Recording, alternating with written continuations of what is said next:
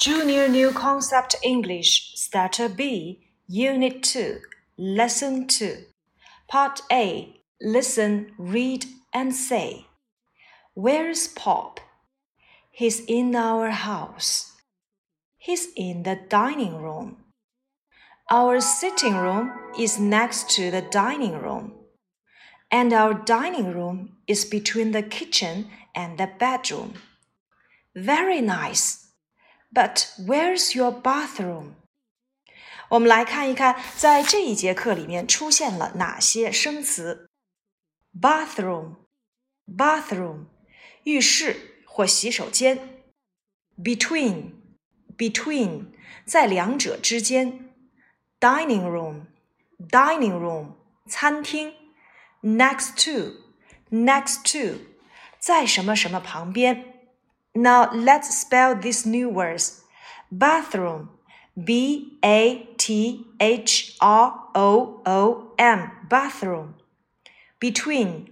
B E T W E E N. Between.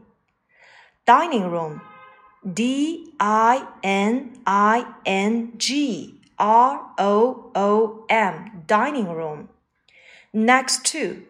N E X T T O next to bathroom，这是我们在这节课里面又讲到的一个新的房间。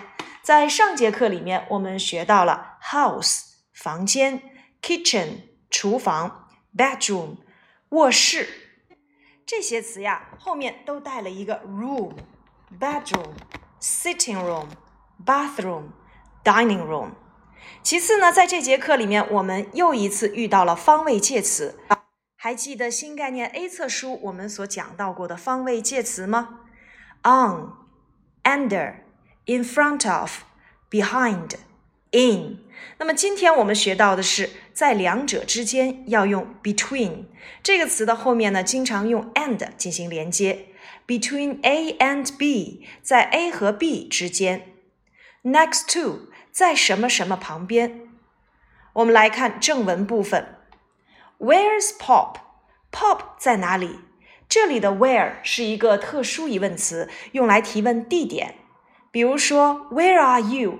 你在哪儿？Where am I？我在哪儿？Where is he？他在哪儿？Where is she？他在哪儿？Where are we？我们在哪里？Where 同我们以前所学过的 what。什么？How？怎样？Who？谁谁谁都可以叫做特殊疑问词，是用来提问用的。What 是用来提问物品，Who 是用来提问人，How 呢是用来提问怎么怎么样，而这个 Where 是用来提问地点的。Where's Pop？Pop 在哪里？Where are you, Mom？妈妈你在哪里？其中这里的 where's 就等同于 where is，是它的缩写形式。其实我们也可以这样来理解，特殊疑问句呢，就是用特殊疑问词再加上一般疑问句的结构。而一般疑问句在我们目前所学到的结构当中呢，就是把 be 动词移前，变成疑问 be 提前。所以用你的 where 再加上 be 动词，也就是后面的那个一般疑问句，就可以构成一个特殊疑问句了。我们来体会一下：Where are you? Where am I? Where is he? Where is she? Where is it? Where is my mom? Where are they？不难发现，特殊疑问词 where 后面接你的一般疑问句 Are you? Is he? Is she? 就构成了。Where's Pop? He's in our house. 他在我们的房子里。He's in the dining room. 他在餐厅里。 Our sitting room is next to the dining room. 我们的客厅紧挨着餐厅。这里的 next to 要翻译成紧挨着或在什么什么旁边。And our dining room is between the kitchen and the bedroom。我们刚刚讲到 between and 要翻译成在两者之间。我们的餐厅呢，在厨房和卧室的中间，between and。Very nice， 真漂亮。 But where's your bathroom？但是你们的洗澡间在哪里呢？接下来我们来做跟读、听读练习。Lesson 2 A.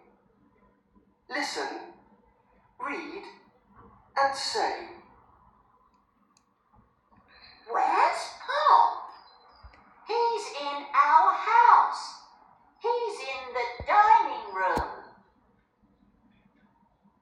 Our sitting room is next to the dining room. And our dining room is between the kitchen and the bedroom. Very nice. But where's your bathroom? Where's Pop? He's in our house.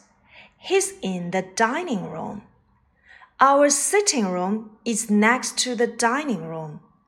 And our dining room is between the kitchen and the bedroom. Very nice. But where's your bathroom? 这节课的主要内容就是提问地点，并且用方位介词进行回答。那我们利用书本上的 C 部分练习题来进行练习。 Part C, listen and act. Number one, where's Peg? She's in the bathroom. Peg 在哪里？我们看到这里放了一个澡盆，她应该是在洗澡间里。Number two, where's Pop? He's in the house. Pop 在哪里？他在房子里。Number three, where is Robert? He's in the kitchen. Robert 在哪里？他在厨房里。Number four, where's Flora? She's in the sitting room. Flora 在哪里？她在客厅里。